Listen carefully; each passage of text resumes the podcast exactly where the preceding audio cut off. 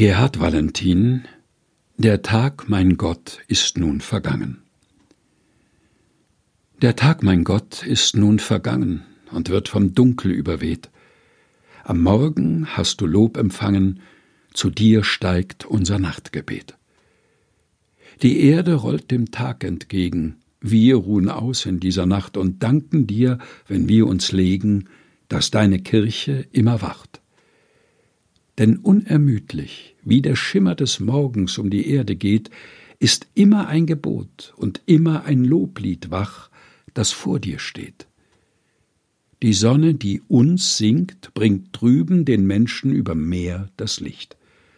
Und immer wird ein Mund sich üben, der Dank für deine Taten spricht. So sei es, Herr, die Reiche fallen, dein Thron allein wird nicht zerstört, dein Reich besteht und wächst, bis allen dein großer neuer Tag gehört.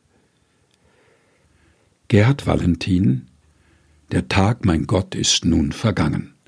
Gelesen von Helga Heinold. Lied 266 im evangelischen Gesangbuch.